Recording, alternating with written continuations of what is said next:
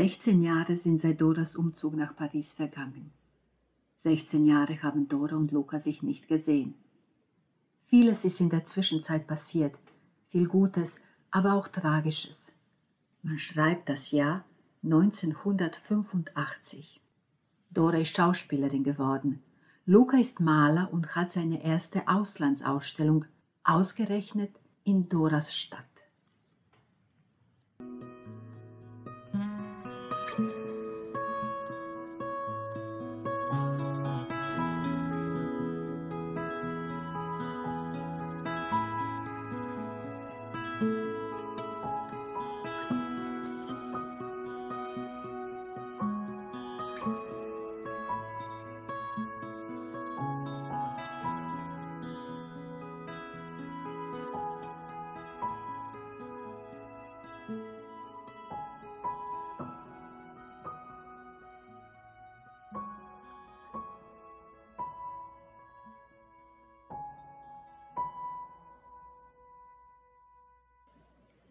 Jeden Tag, jede Stunde. Kapitel 9 Luca sieht die junge Frau, die gerade hereinkommt. Ihre schwarzen Haare, lang und wellig und glänzend, wie die dunkelblauen Glitzerschuppen der Makrele, die immer in Bewegung bleiben muss, um nicht zu versinken. Das hat etwas mit der fehlenden Schwimmblase zu tun. Luca weiß es nicht genau. So ist auch diese große, schlanke Frau voller Bewegung, sogar wenn sie sich nicht bewegt, und er kann seine Augen nicht von ihr abwenden. Er hat Angst, sie könnte versinken. Dora betritt erwartungsvoll, sie hat keine Einladung und weiß nicht, was sie gleich zu sehen bekommt, die Galerie ihres guten Freundes Christian und sieht sich um. Ein großer junger Mann steht an der improvisierten Bar und beobachtet sie. Dora stört das nicht. Sie zieht ihre Jacke aus. Sie will nicht, dass André ihr hilft, solange der große junge Mann sie beobachtet. Was ist denn Dora? wundert André sich. Seit dem Heiratsantrag fühlt sie sich ständig von ihm beobachtet, als würde er nicht so richtig trauen. Was ist denn Dora? fragt er noch einmal. Dora sagt nichts und schüttelt den Kopf, der sich plötzlich schwammig und voll und leer und aufgeblasen wie ein Luftballon und verschwommen und heiß und leicht und zittrig und durchsichtig anfühlt. Sie schließt die Augen. So bleibt sie stehen. Bilder kommen in Wellen, überrollen sie fast. Was hast du, Dorice? fragt André zum dritten Mal, ungeduldig jetzt. Luca bewegt sich nicht. Er stützt sich an die kleine Bar und hält die Luft an. Er hat Angst, die junge Frau könnte verschwinden, wenn er die Muskeln entspannt und einatmet. Er fixiert sie, bis es weh tut und seine Augen anfangen zu tränen. Dann löst sich seine Erinnerung in nichts auf und er gleitet zu Boden. Er hat nicht einmal Zeit zu zählen. Er verschwindet langsam, wie die Blätter einer Monographie, deren Seiten er ganz langsam loslässt. Dora ist die Erste, die bei dem ohnmächtig gewordenen Mann anlangt. Sie hat das schon einmal gesehen. Erlebt hat sie es. Und sie weiß, was sie tun muss. Also geht sie in die Hocke, wird winziger als winzig. Ihre Augen weiten sich, bis ihr Gesicht, das blasser wird als blass, nur noch aus Augen zu bestehen scheint.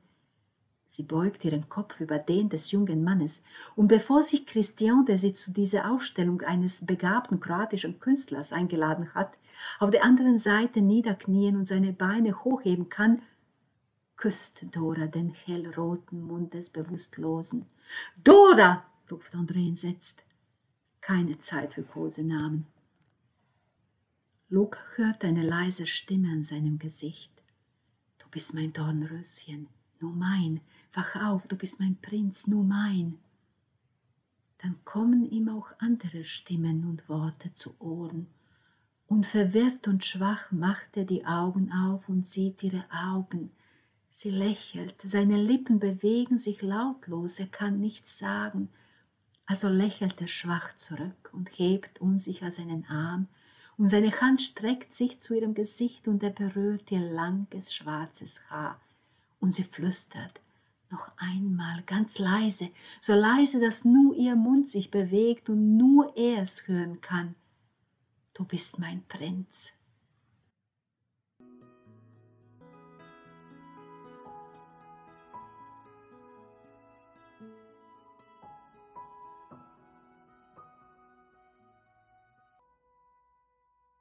Kapitel 10 Ich kann es gar nicht glauben. Ich muss dich ständig ansehen. Ich dich auch. Du bist wunderschön. Deine Augen, sie haben mich immer verfolgt. Ich weiß nicht, was ich sagen soll. Deine Bilder sind umwerfend. Ja, die sind gut. Ich fand deine Bilder damals schon fantastisch. Da waren wir doch noch Kinder. Und jetzt eine eigene Ausstellung in Paris. Es ist 16 Jahre her. Das Leben existiert nur in diesem Augenblick, zeitlos. Dora weiß das. Die Erinnerung ist ein Cocktail aus Erlebten und Gehörten und am Zuckerrand des Glases steckt eine Zitronenscheibe. Man kann die Zutaten nur schwer voneinander trennen, aber dieser Mann, das ist Luca. Schon damals war er ein Maler. Er hat ein Bild von ihr gemalt. Er hat ständig gemalt. Dora kann sich an alles erinnern, alles, was sie verloren geglaubt hat. Das ist Luca, ein Junge mit einer Schachtel voller Buntstifte. Und siehe da, jetzt eine eigene Ausstellung in Paris. Sie sitzt ihm gegenüber, aber eigentlich befindet sie sich in ihm, tief drinnen, in der Vergangenheit. Das ist Luca. Wie geht es dir? Ich bin Schauspielerin geworden. Wirklich? Ich spiele die Cordelia. Ist das gut? Das ist ein Volltreffer. Was machen wir jetzt? Keine Ahnung. Dann lass uns einfach hier sitzen bleiben. Okay. Hast du Zeit? Alle Zeit der Welt. Und der Mann da, welcher Mann, der dich ständig beobachtet, kenne ich nicht. Bist du dir ganz sicher? Kenne keinen Mann da, aber Truffaut ist gestorben. Wer? Truffaut kenne ich nicht. Vor einigen Wochen. Ein Freund von dir? Luca will die Hand ausstrecken, um Dora zu berühren. Ihre weiße Haut, die unter dem rötlichen Thekenlicht exotisch schimmert. Aber er hat Angst. Also zittert seine Hand pausenlos. Riesengroß ist diese Angst nämlich. Wovor, das weiß sie nicht. Nicht mehr davor, dass sie versinkt, das ist sicher. Sie soll einfach da sitzen bleiben und ihn ansehen und ihren Mund bewegen und nie aufhören zu lächeln und zu sprechen und ihm Fragen zu stellen, während er seine Hand auf ihren Bauch legt. Vielleicht befürchtet er, dass der Mann von drüben herkommen und sie ihm wegnehmen könnte, bevor er ihr das Kleid ausziehen kann. Aber sie kennt ihn ja gar nicht, hat sie selbst gesagt. Sie wird jetzt immer da bleiben, so wunderschön da sitzen und ihn anlächeln und mit ihm sprechen. Sein Körper entwickelt ein eigenes Leben und er versteht nichts, obwohl doch alles klar ist. Ich habe Angst. Wovor? Weiß nicht. Komm, sag es mir. Vor dem Mann da drüben. Das ist doch lächerlich. Und wenn er kommt und dich mir wegnimmt, das kann er nicht. Gut, dass wir wenigstens das geklärt haben. Ja, Dora sieht Tränen in seinen Augen und sie lächelt, denn das Leben ist wunderbar. Luca. Das war der Name. Und alles hat einen Sinn. Sich hat gewartet und er ist gekommen, ein richtiger Mann, kein neunjähriger Junge, der noch auf seine Muskeln warten muss, nein. Er sieht zum Nicht-Loslassen aus, so dass ihre Hände feucht werden und jetzt ist alles in Ordnung und das Leben kann anfangen. Sie spürt schon seinen Mund auf ihrer Haut und Tausenden von wild schlagenden Pelikanflügeln. Sie hat neulich eine Dokumentation im Fernsehen gesehen, erobern ihren Bauch und alles ist klar. Und es ist gut, dass sie Nein zu André gesagt hat. No, hat sie zu ihm gesagt. Und er hat gemeint, es eile doch nicht und es habe Zeit. Und jetzt ist alles vorbei. Das Warten ist vorbei, keine Geheimnisse mehr. Und alles fügt sich zusammen. In einigen Monaten ist die Premiere und Luca ist hier und sieht so verdammt gut aus. Das Leben ist aufregend.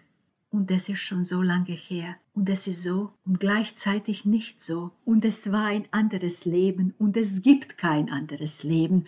Und das ist so unvorstellbar. Und Luca ist hier. Und sie ist nicht mehr feucht durchflutet ist sie. Lass uns hier verschwinden.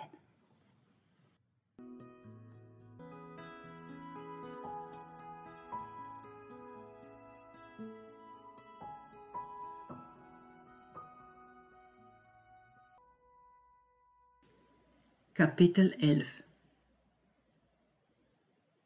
Dora macht die Tür auf und Luca betritt ihre Wohnung. Er macht ein paar Schritte und sie schließt ab. Er dreht sich um, Dora zieht ihren Mantel aus, hängt ihn auf, aber er fällt vom Haken herunter und sie lässt ihn auf dem Boden liegen. Ihre Augen sind unfähig, etwas anderes anzusehen als einander. Dora macht einen Schritt auf ihn zu. Luca konzentriert sich auf sein Atmen. Er zählt.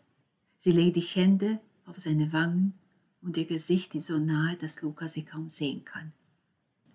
Atme, hört er und gehorcht.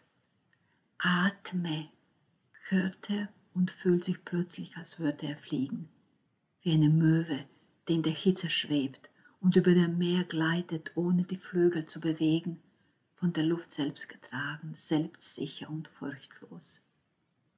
Und alles, was geschieht, geschieht so natürlich und selbstverständlich, auch wenn sich die Zähne im ersten Moment berühren und die Nasen gegeneinander drücken, nach ihrem Platz suchen, und auch wenn sie lachen müssen, weil ihre Arme sich verknoten und die Hände die Haut unter den vielen Kleidungsstücken, es ist November, nicht gleich finden können und sie sich nicht sicher sind, wo sie gerade sind und was genau unter ihnen liegt, ist das eine unbezahlbare, unbuchbare Reise wie bei Jules Verne, von der niemand, der bei gesundem Verstand ist, je zurückkehren möchte. Es ist ziemlich dunkel in der Wohnung. Das einzige Licht kommt von der stark beleuchteten, der stark befahrenen Straße. Aber entweder haben Dora und Luca Katzenaugen oder aber sie sind zwei Blinde, die vor Jahrzehnten gelernt haben, sich auf andere Sinnesorgane zu verlassen. Und ihre Lippen sind unermüdlich, ihre Körper sind überall, sie sind unzertrennlich. Und der gelegentliche Schmerz erzeugt mehr Lust auf mehr Haut. Druckstellen und blaue Flecken werden wie Auszeichnungen herbeigesehnt, mit Stolz herumgetragen. Und alles ist neu und noch nie erlebt und dennoch fühlt sich alles so richtig an oder eben deshalb. Dora stöhnt kurz und tief. Lukas schließt sie noch fester in seine Arme. Er hält sie wie einen Rettungsring. Was ist? Sie könnte mehr Luft vertragen, das ist hörbar. Jetzt sind wir erwachsen. Das kann man wohl sagen. Und ich liebe dich, nur dich, immer dich, mein ganzes Leben lang. Du bist meine Luft, mein Herzschlag. Du bist in mir unendlich. Das Meer, das ich sehe, bist du. Die Fische, die ich fange, hast du in mein Netz gelockt. Du bist mein Tag und meine Nacht und der Asphalt unter meinen Schuhen und die Krawatte um meinen Hals und die Haut an meinem Körper und die Knochen unter meiner Haut und mein Boot und mein Frühstück und mein Wein und meine Freunde und der Morgenkaffee und meine Bilder und meine Bilder und meine Frau in meinem Herzen und meine Frau, meine Frau, meine Frau. Was ist? Nichts, mein Arm ist eingeschlafen. Macht nichts. Was ist hier passiert? Ich habe dich geliebt. Einen absoluten Fremden. Und wieder lacht sie. So fremd nun auch wieder nicht. Stimmt, aber das war vor tausend Jahren. Wir waren kleine Kinder, nichts wussten wir. Falsch. Ich wusste schon damals alles, was ich jetzt weiß. Alles. Das auch? Dora hebt den Kopf und sieht ihn neugierig von der Seite an, während ihre Finger über seine Rippen schleichen. Luca bekommt eine Gänsehaut. Und das? Ihr Mund legt sich auf seinen Bauch und noch bevor ihre Zunge ihn erreicht, stöhnt Luca und stößt sie sanft von sich weg. Ich liebe dich. So einfach ist das Leben. Und ich liebe dich. So einfach ist das Leben. Die Dunkelheit wird heller und ein grauer, nebliger Novembertag in Paris zieht herauf. Und alle haben Ich liebe dich gesagt. Und was ist mit diesem Mann aus der Galerie?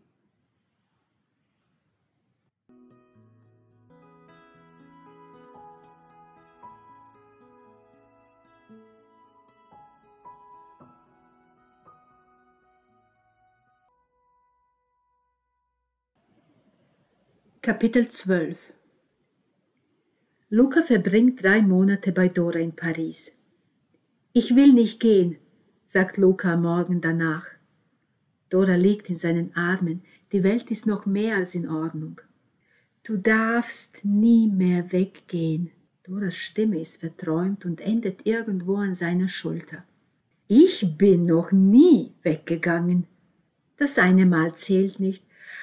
Ich war noch ein Kind und hatte keine Wahl. Es könnte sein, dass sie gleich einschlafen wird. Vielleicht, aber trotzdem bin ich geblieben und du warst fort, und das soll nie wieder vorkommen. Gut, abgemacht. Und es soll auch nie vorkommen, dass du weggehst, auch wenn du noch nie weggegangen bist. Sie ist kaum zu hören. Einverstanden. Wunderbar. Und wie machen wir das? Was machen wir jetzt? Seine Stimme ist viel wacher als ihre. Schlafen. Gesagt, getan. Luca wohnt bei Dora. Deine Wohnung gefällt mir so groß und warm und es riecht so gut hier. Luca läuft herum, Hände in den Hosentaschen, berührt alles mit seinem Blick.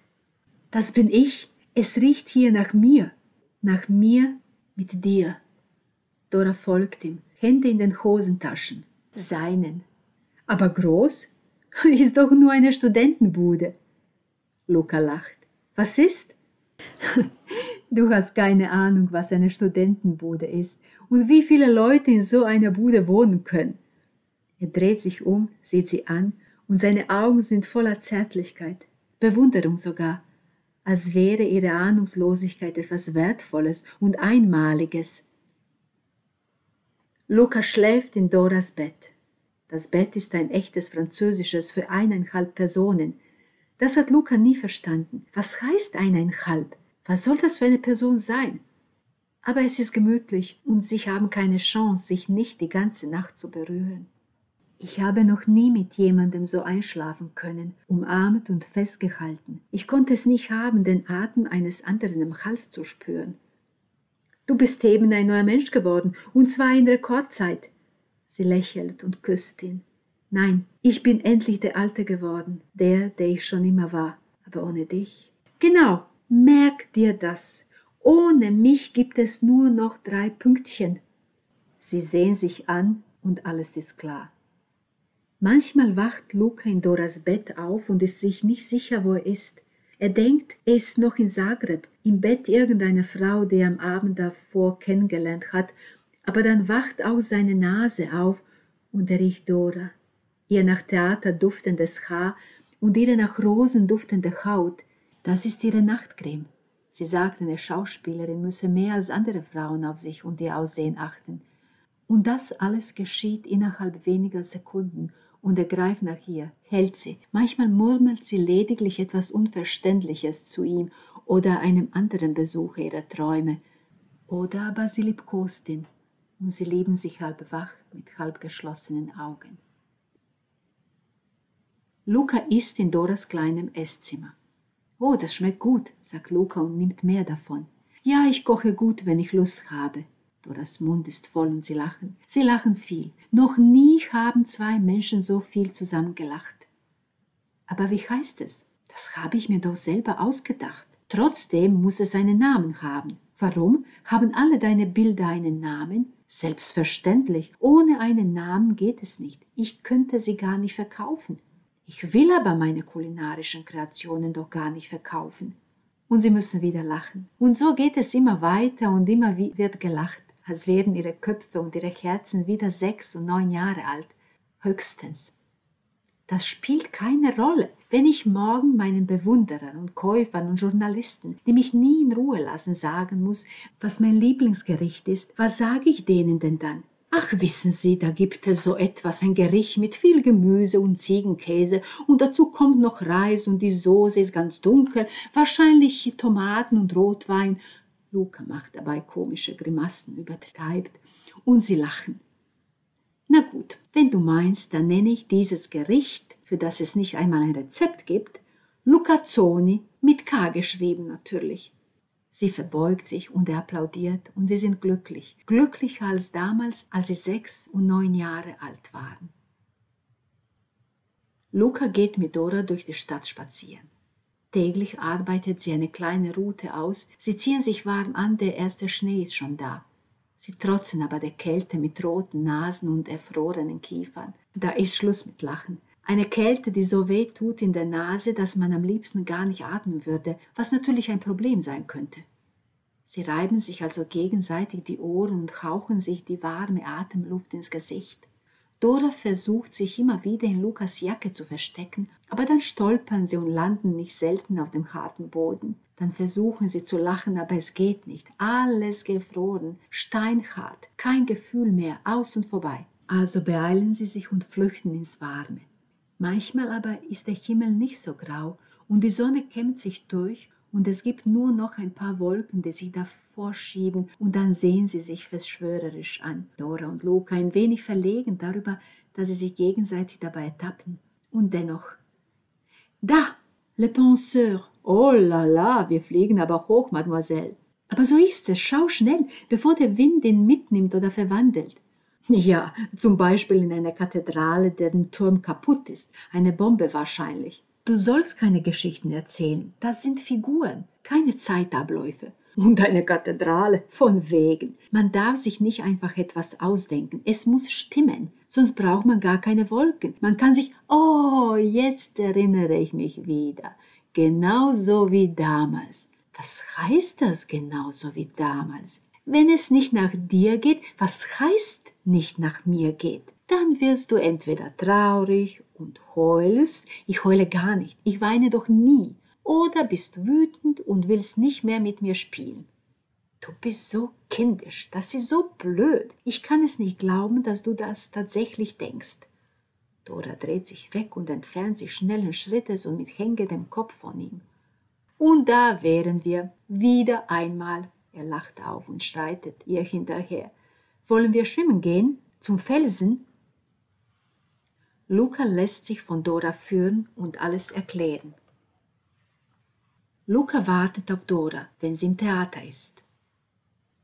Luca übt mit Dora ihren Text und Dora lacht Tränen. Du kannst das nicht, du kannst kein Französisch. Sie küsst seinen Mund ab, jede kleine Lachfalte und jede Ecke. Natürlich kann ich das, hör mal und dann produziert er eine Reihe von Lauten, die nichts bedeuten und nie etwas bedeuten werden. Er singt fast in seinem Bemühen, sich Französisch anzuhören, und Dora lacht Tränen. Das war doch richtig, oder? Dora sieht ihn nur verliebt an und streichelt sein Gesicht.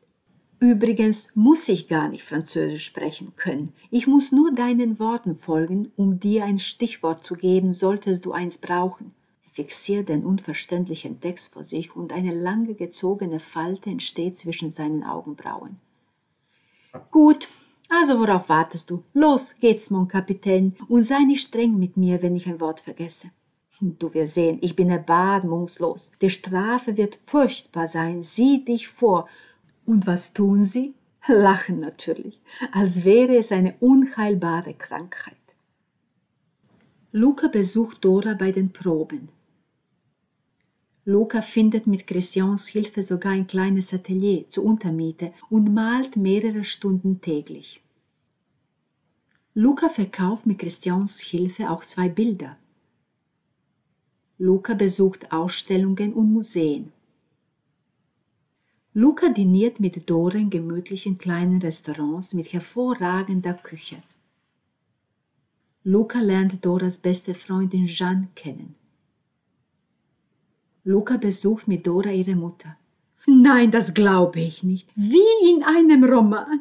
Ich würde ihn glatt verlegen. Und ich hätte dich sogar wiedererkannt. Ja, wirklich. Der kleine Junge ist immer noch in dir zu sehen, in deinen Augen. Ja, vor allem in deinen Augen. Sie erinnern mich an jemanden, Dora. An wen erinnern mich seine Augen? So grün, so tief und klar grün. Dora, was sagst du? Und deine Bilder? Einfach fantastisch. Schlicht und ergreifend wie vor einer anderen Welt. Wie wäre es mit einer kleinen Monographie deiner Werke? Was sagst du? Das ließe sich machen. Also ich kann es immer noch kaum glauben. Nach so vielen Jahren, das passiert nicht jeden Tag. Kinder, merkt euch das. Das ist etwas Einzigartiges. Seelenverwandtschaft hat Marx es genannt, als ich es ihm erzählt habe. Du musst ihn unbedingt kennenlernen, Luca. Ihr werdet hervorragend miteinander klarkommen. Ihr seid ja alle Künstler. Oh, Dora, stell dir einmal vor. Ihr seid alle Künstler. Ich freue mich so, dich wiederzusehen. Wenn ich daran denke, wie es damals war und wie unzertrennlich ihr wart, wie zwei zu lange gekochte Nudeln habt ihr aneinander geklebt. Oh, herrlich. Wir müssen uns doch öfters treffen, zusammen etwas unternehmen. Ich bin so glücklich, dass ihr euch wiedergefunden habt. Das ist richtig so, schlicht und ergreifend richtig. Damals habe ich gedacht, aber, aber nein, wir wollen nicht darüber sprechen, jetzt wo alles wieder in Ordnung ist. Ja, meine Dorica, damals, es war nicht leicht. Luca besucht mit Dora ihren Vater und nachdem Ivan seinen zweiten Cognac getrunken hat, lächelte er verlegen. Also, das ist eine ganz ungewöhnliche Geschichte, ihr zwei. Er schenkt sich ein drittes Glas ein. Er geht großzügig mit der kostbaren Flüssigkeit um. Sie ganz sicher keinen? Er zeigt mit dem Kopf auf die Flasche. Nein, danke. Ich trinke nur Wein, aber nicht jetzt. Ich will mich vor Ihnen nicht blamieren. Luca lächelt. Er ist auch ein wenig verlegen. Er tastet nach Doras Hand und drückt sie leicht. Sie ist da. Gut so. Was haben Sie jetzt vor? Was sind Ihre Pläne? Ivan setzt sich wieder in den alten Sessel, der vor 16 Jahren nagelneu und sehr modisch war. Heute ist er weder noch. Und Dora weiß, dass er gerade deswegen sehr gut zu ihrem Vater passt, und das schmerzt sie. Ich weiß nicht, Luca sieht Dora an und lächelt. Wir haben noch nicht darüber gesprochen. Und Dora lächelt zurück. Und wenn sie nicht so ehrlich verliebt wären, hätte einem schlecht werden können von so viel Lächeln. Frag uns etwas Einfacheres, Tata. Dora bemüht sich, in der Gesellschaft ihres Vaters nicht traurig zu werden, also versucht sie, das Gefühl der Trostlosigkeit zu überspielen. Das kann sie doch. Das ist ihr Metier. Luca weiß es. Für diese Leistung aber würde sie keine Palme d'Or bekommen. Wie lange bleiben Sie noch in Paris? Ivan sieht die beiden an, als wollte er sagen, na, ist das leichter so? Dora lacht steht auf und gibt ihm einen Kuss auf die Wange. Luca schüttelt den Kopf und sein Blick haftet auf den weißen Teppich, der viele Spuren preisgibt. Und was sagen Sie zu der Giftkatastrophe in Indien? 4500 Tote. Das muss man sich erst einmal vorstellen können. Und Luca liebt Dora mit seinem ganzen Leben. Diese Liebe kann Luca mit nichts vergleichen, mit nichts, was er kennt. Er denkt an den kleinen Jungen und seine beste Freundin damals, als er noch nicht gewusst hat, dass Menschen verschwinden können. Einfach so. Auch wenn sie es mit Voranmeldung machen. Das ändert nichts, sie sind weg. Es gibt sie nicht mehr. Hat er damals gedacht, dass er sie je wiedersehen würde? Er weiß es nicht. Aber jetzt ist sie da und er ist auch da und alles ist in Ordnung, denn Dora liebt ihn und er liebt Dora bevor ich dich liebte, Geliebte, gehörte mir nichts, unentschlossen zog ich durch Straßen und durch den Tag, nichts zählte und nichts besaß einen Namen, die Welt war aus Luft, wie ich vermutet.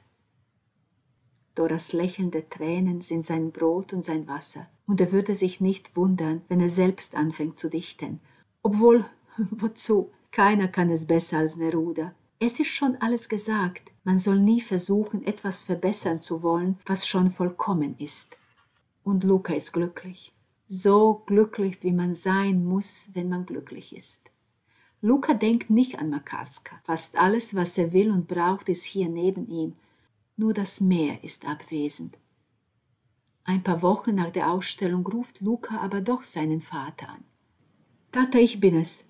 Und dann das Schweigen der Verlegenheit. Luca, Sine, wie geht es? Alles klar? Sorans ruhige Stimme. Fabelhaft, mach dir keine Gedanken. Gut.